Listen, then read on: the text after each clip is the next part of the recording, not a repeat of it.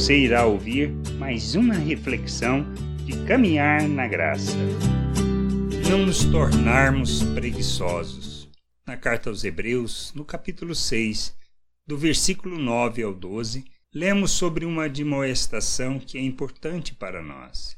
Quanto a vós outros, todavia, ó amados, estamos persuadidos das coisas que são melhores e pertencentes à salvação, ainda que falamos dessa maneira, porque Deus não é injusto para ficar esquecido do vosso trabalho e do amor que evidenciastes para com seu nome, pois servistes e ainda servis aos santos. Desejamos, porém, continue cada um de vós mostrando até o fim a mesma diligência para a plena certeza da esperança para que não vos torneis indolentes, mas imitadores daqueles que pela fé e pela longanimidade herdam as promessas. Não nos tornemos preguiçosos, pois quando assim fazemos, demonstramos que não entendemos a nossa jornada. Nossa caminhada neste mundo, como um reino de sacerdotes, não se trata do resultado que alcançamos, mas da jornada que realizamos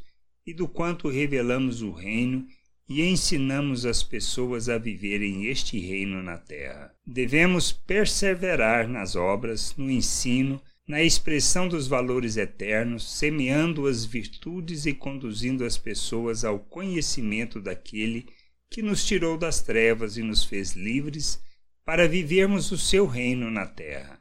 Quando somos omissos, deixando de revelar e ensinar sobre o reino de Deus, de ajudar as pessoas, estamos sendo indolentes e não andando segundo a sua vontade. Não nos tornemos preguiçosos, mas continuemos a semear os ensinos que o Senhor nos deu, crescendo, amadurecendo para chegarmos à plena estatura de Cristo neste mundo e ajudando uns aos outros nessa caminhada. Pois só assim revelamos o reino e cumprimos o nosso papel e não nos tornamos indolentes na expressão e no revelar de nosso Deus neste mundo. Precisamos perseverar nas obras que Ele nos chama para realizar. Graça e paz sobre a tua vida. Amém. Não deixe de ouvir outras reflexões de caminhar na graça no agregador de podcast de sua preferência. Procure por Caminhar